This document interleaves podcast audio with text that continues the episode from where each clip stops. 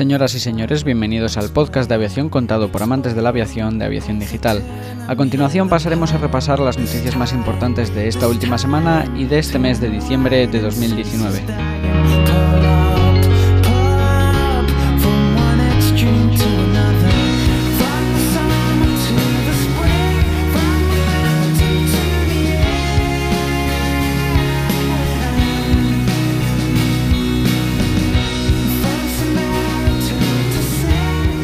Vamos con la primera noticia de esta semana y la más urgente, la última hora sobre el accidente aéreo de un Fokker 100 en Kazajistán.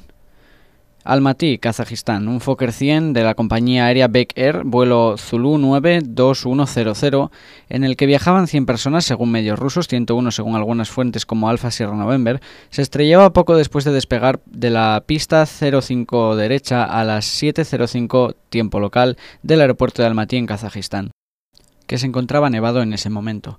La aeronave impactó con una casa de ladrillo tras hacerlo con un muro perimetral de la infraestructura. Al menos 15 personas han fallecido, informan preliminarmente las autoridades de los 96 pasajeros y 5 miembros de la tripulación que ocupaban la aeronave. Esta es la información más actualizada que les podemos ofrecer a fecha del viernes 27 de diciembre de 2019. Seguimos con más noticias. Boeing entregará helicópteros Alpha Hotel 64 Eco Apache a tres países aliados. Mesa, Arizona, 26 de diciembre de 2019. Boeing y el ejército de los Estados Unidos han, confirmado las órdenes de tres países aliados para proporcionar a sus Fuerzas Armadas del nuevo modelo Alpha Hotel 64 Eco. Los contratos son para la remanufactura de 47 Apaches Alpha Hotel 64 Delta existentes. El valor total combinado de los pedidos es de más de 560 millones de dólares. Más fuerzas de defensa aliadas en todo el mundo están seleccionando el Alpha Hotel 64 Eco Apache, capaz de proporcionar la tecnología y la capacidad más avanzadas para mantener a sus naciones seguras hoy y en el futuro, dijo Kathleen Joliviet, vicepresidenta de los programas de helicópteros de ataque. 16 países actualmente operan el Apache. Los Apaches Alpha Hotel 64 han volado 4,6 millones de horas de vuelo, incluidos más de un millón de horas de vuelo en combate. Recientemente la Fuerza Aérea de Marruecos ha adquirido 36 de estos helicópteros, Alpha Hotel 64 por un valor de 4.250 millones de dólares, junto con un lote de munición de misiles Hellfire Alpha Golf Mike 114 y cohetes guiados por láser Alpha Papa Kilo Whisky Sierra, de acuerdo con la información publicada por el diario especializado online defensa.com. Mientras la crisis con España se agudiza por la decisión del gobierno marroquí de delimitar a Canarias como aguas pertenecientes al país africano, Marruecos ha fortalecido su fuerza aérea de manera considerable. A los 36 nuevos Apache ha comprado 25 aviones de combate F-16 Block 72, la adquisición del sistema de defensa Patriot Papa Alpha Charlie 3, así como el avión de reconocimiento y vigilancia electrónico Golf 550. Más noticias. Plus Ultra Líneas Aéreas clausura 2019 con un balance muy positivo. Madrid, 26 de diciembre de 2019. A punto de cerrar 2019, la aerolínea española Plus Ultra Líneas Aéreas hace un balance muy positivo del año, gracias a la incorporación de múltiples novedades que le han llevado a transportar más de 170.000 pasajeros en todas sus rutas y a registrar un crecimiento de la facturación del 47% con respecto al ejercicio anterior. Según Gibson Precioso, director comercial de la compañía, el esfuerzo y la determinación de todo el equipo de Plus Ultra Líneas Aéreas ha sido clave para lograr tan buenos resultados y culminar 2019 con unos datos de crecimiento tan positivos. Entre los principales hitos del año de la aerolínea, que tiene entre sus principales prioridades conectar España y Latinoamérica, está el lanzamiento de la ruta Madrid-Quito-Guayaquil, que opera tres vuelos semanales, y la consolidación de su operativa en Perú y Venezuela. En esta línea ha cumplido con el objetivo de abrir cada año una ruta nueva. En cuanto a su flota, a principios de 2019 sumó un Airbus A340-300 nombrado Virgen del Valle y recientemente ha incorporado una aeronave Airbus A340-600 bautizado con el nombre Virgen de la Merced, que inició su actividad en diciembre en un vuelo Madrid-Lima. Amaño o casualidad en la licitación de las Brief. Sección de cartas al director, Madrid, España. Como lector asiduo de sus publicaciones y aunque alguna vez pude no estar de acuerdo con las mismas, sí les reconozco su afán por sacar a la luz la verdad de lo que ocurre en el panorama aeronáutico. Verdad muy necesaria para seguir avanzando en la transparencia de las empresas, seguridad de las operaciones y condiciones laborales de los trabajadores. Esta vez la reflexión que les hago llegar es acerca de la recientemente publicada licitación por los helicópteros de las Brigadas de Refuerzo, BRIF como podrán observar en el siguiente cuadro. Es muy llamativo que el operador Pegasus oferte el precio de la hora de vuelo entre 400 y 500 euros en cuatro de los cinco lotes, el 1, el 2, el 3 y el 5, y justamente sube el precio a 1.300 euros en el lote 4, mientras que el operador Rotorsan, que en los lotes 1, 3 y 5 propone precios por encima de los 1.000 euros, en ese cuarto lote hace una bajada importante. Conclusiones. No sé cómo lo verán, pero creo que hasta un niño se puede dar cuenta de que 1. A Rotorsan, la cual no tiene capacidad para ello, solamente le interesa el lote 4. A los otros se presenta para marcar un listón a Pegasus, desde el cual ésta hace su oferta y así no incurrir en una baja anormal. 2. A Pegasus le interesan los otros lotes y en el 4, el cual actualmente es el de la Uniform Tango Eco Rotorsan Sky, aumenta sus precios para así favorecer a Rotorsan, devolviéndole el favor. Creo que después del revuelo que generó el cartel del fuego, tristemente algunos ya se han olvidado. Seguimos. Boeing envía nuevos documentos al Comité de Investigación de la Cámara. Washington, Estados Unidos. El pasado lunes, Boeing envió más documentos internos inquietantes al Comité de la Cámara de los Estados Unidos que investiga los dos accidentes fatales del 737 MAX, donde se muestran las preocupaciones de seguridad planteadas por algunos empleados y los esfuerzos de otros para evadir a los reguladores, según informa The Seattle Times. El portavoz de Boeing, Gordon Jondrow, entonó el mea culpa declarando que Boeing entregó estas comunicaciones de manera proactiva a la FAA y al Congreso como parte de nuestro compromiso de transparencia con nuestros reguladores y los comités de supervisión. Al igual que con los documentos anteriores a los que hace referencia el comité, el tono y el contenido de algunas de estas comunicaciones no reflejan la compañía que somos y debemos ser. John Drow agregó, hemos realizado cambios significativos como compañía en los últimos nueve meses para mejorar nuestros procesos de seguridad, organizaciones y cultura. Tal y como informó en exclusiva el Seattle Times, algunos de los documentos incluyen más mensajes de Mark Fortner, el piloto de Boeing cuyo intercambio de mensajes con un colega causó indignación cuando se lanzó en octubre. Fortner, que ahora trabaja en Southwest Airlines, fue el piloto técnico jefe de Boeing para 737 durante el desarrollo del MAX. El trabajo del equipo piloto que dirigió fue probar los sistemas de control de vuelo MAX en un simulador y determinar la información y el entrenamiento que los pilotos de las aerolíneas necesitarían para volar el avión.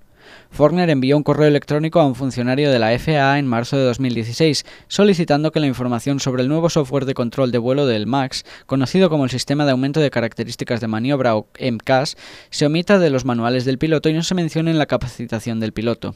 La FAA aceptó la propuesta. La malicia de Fortner no se queda ahí. En otro de los mensajes encontrados se jactaba de haber engañado a los reguladores extranjeros para que aceptaran la certificación de la FAA del Boeing 737 MAX. Ya no solo tiene que hacer frente a la paralización de la producción del que iba a ser su producto estrella, sino a la de millones de dólares en concepto de indemnizaciones por lucro cesante, que va a tener que pagar a los clientes que se han visto obligados a dejar sus aviones en tierra. No es la primera vez que una corporación de este tamaño vinculada con la fabricación de aviones tiene que hacer frente a grandes indemnizaciones.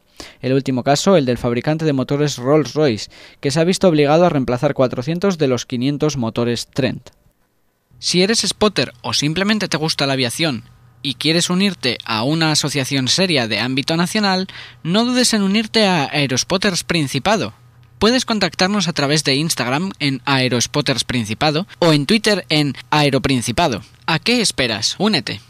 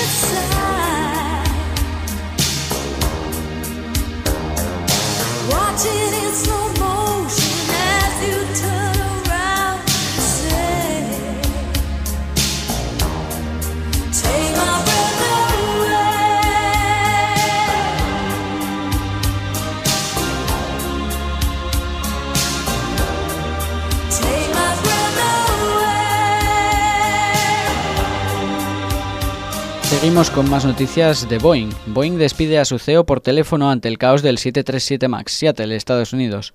Boeing despidió este lunes a su director ejecutivo Dennis A. Muilenburg, cuyo manejo de la crisis del 737 MAX de la compañía ha enfurecido a los legisladores, las aerolíneas, los reguladores y las familias de las víctimas.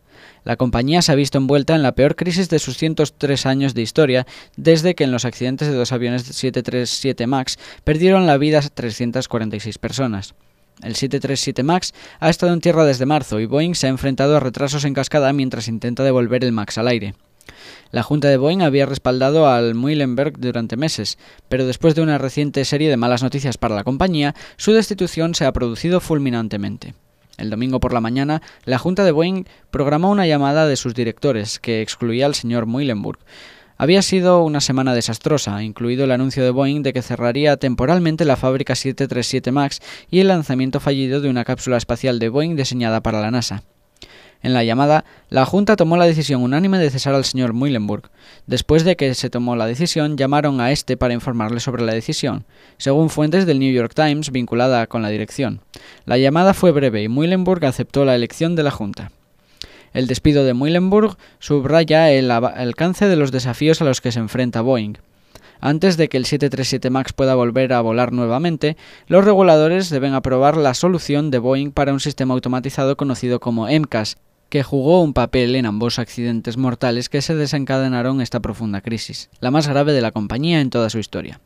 Muhlenberg ha realizado repetidamente proyecciones demasiado optimistas sobre la rapidez con la que el avión volvería al servicio. Eso ha creado un caos para las aerolíneas, que han tenido que cancelar miles de vuelos y sacrificar miles de millones de dólares en ventas. El desarrollo del 737 MAX, una versión actualizada del popular avión 737 de Boeing, comenzó bajo presión en 2011, ya que la compañía buscaba defenderse de la competencia de su rival europeo Airbus. Los dos accidentes han provocado investigaciones por parte de fiscales, reguladores y dos comités del Congreso sobre si Boeing pasó por alto los riesgos de seguridad y restó importancia a la necesidad de capacitación de pilotos en su esfuerzo por diseñar, producir y certificar el avión lo más rápido posible. La FAA dijo el lunes que no hacía comentarios sobre las decisiones del personal de la compañía, pero que continuaba trabajando para probar la puesta en servicio del avión y que no había establecido un marco de tiempo para cuándo se completará el trabajo. Para el viernes por la mañana, Muhlenberg estaba en Florida para observar el lanzamiento previo al amanecer del Boeing del, Starliner, una cápsula espacial que la compañía construyó para la NASA. En un lugar de observación dentro de Cabo Cañaveral, eh, Muhlenberg se reunió con funcionarios de la NASA y otros ejecutivos de Boeing, incluida Lynn Carrett, jefa del negocio de defensa y espacio de Boeing, Tim Keating, el jefe de su oficina en Washington, y Jim Chilton, un alto ejecutivo espacial. Durante el fin de semana, la frustración a fuego lento con la actuación de Muhlenberg llegó a un punto crítico, lo que llevó a su despido y la elevación del señor Callon, quien es visto internamente como un comunicador público más natural que el señor Muhlenberg. Seguimos, declarada la nulidad de servicios mínimos en la huelga en Extremadura de Babcock, Mérida, España. El juzgado de lo contencioso administrativo número uno de Mérida ha admitido el recurso de la asesoría jurídica de uno de los sindicatos minoritarios en Tango Tango Alfa Alfa, que impugnaba los servicios mínimos decretados por el Servicio Extremeño de Salud para la huelga de pilotos de Babcock, convocada del 18 al 23 y del 27 al 30 de mayo. El juez ha declarado la nulidad de la resolución al considerar que vulnera el derecho fundamental de huelga prevenido en el artículo 28 de la Constitución española. Esta sentencia se circunscribe a Extremadura. El sindicato mayoritario del sector, SLTA, ya explicaba los motivos de la situación en el mes de abril, como en Aviación Digital nos hacíamos eco entonces. Finalmente se convocó la huelga, que hasta que no se obtuvo un acuerdo meses después no fue desconocida por este sindicato representativo. Este fallo supone un antes y un después en lo que se refiere a los decretos de servicios mínimos en este sector. La norma de imponer como protegidos la totalidad de los servicios, que se ha venido ejecutando habitualmente cercenando totalmente el derecho a huelga, deja así de ser efectiva. Desde la asesoría jurídica del sindicato demandante, creen que esta sentencia pionera cambiará la forma en que se decretan los servicios mínimos en el sector. De esta forma tendrán que atenerse a motivaciones concretas y definidas, en lugar de acoartar este derecho fundamental de los trabajadores de forma sistemática. Y vamos con la última noticia de esta semana. Elity dejará de operar en Melilla, Melilla, España. Elity Copter Airlines ha anunciado el pasado viernes que dejará de operar desde el aeropuerto de Melilla en enero. La compañía decidía suspender de manera indefinida los vuelos entre Ceuta y Melilla a partir de 2020, después de que el helicóptero tuviera que quedarse en Melilla al retrasarse el vuelo y decidir el aeropuerto que solo puedan volar de Horto a Ocaso una restricción horaria en Melilla para operar con helicóptero que no rige ni en Ceuta, ni en Málaga, ni en Algeciras, ni tampoco en Melilla para aviones. Desde Elity dicen no entender esta medida cuando se trata de un helicóptero complejo con instrumental suficiente para volar en condiciones de visual nocturno o incluso en instrumental puramente. De ahí que denuncien que la medida supone una restricción a la operatividad muy importante, ya que en los meses de invierno este intervalo es inferior al, del horario de apertura del aeropuerto, ya de por sí muy corto, por lo que reduce aún más el margen de maniobra en caso de retraso por imprevistos meteorológicos u otros contratiempos. Resumen de titulares.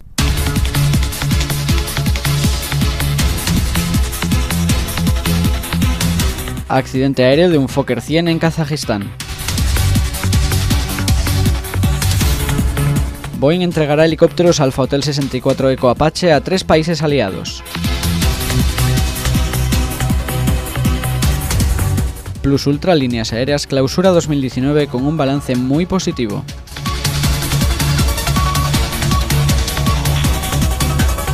Amaño o casualidad en la licitación de las Brief.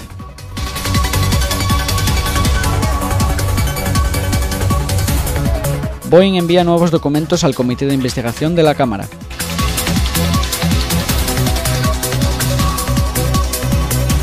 Boeing despide a su CEO por teléfono ante el caos del 737 MAX.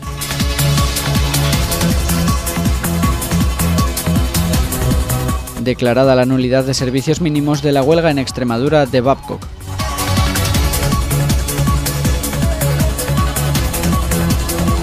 Y por último, Helity dejará de operar en Melilla.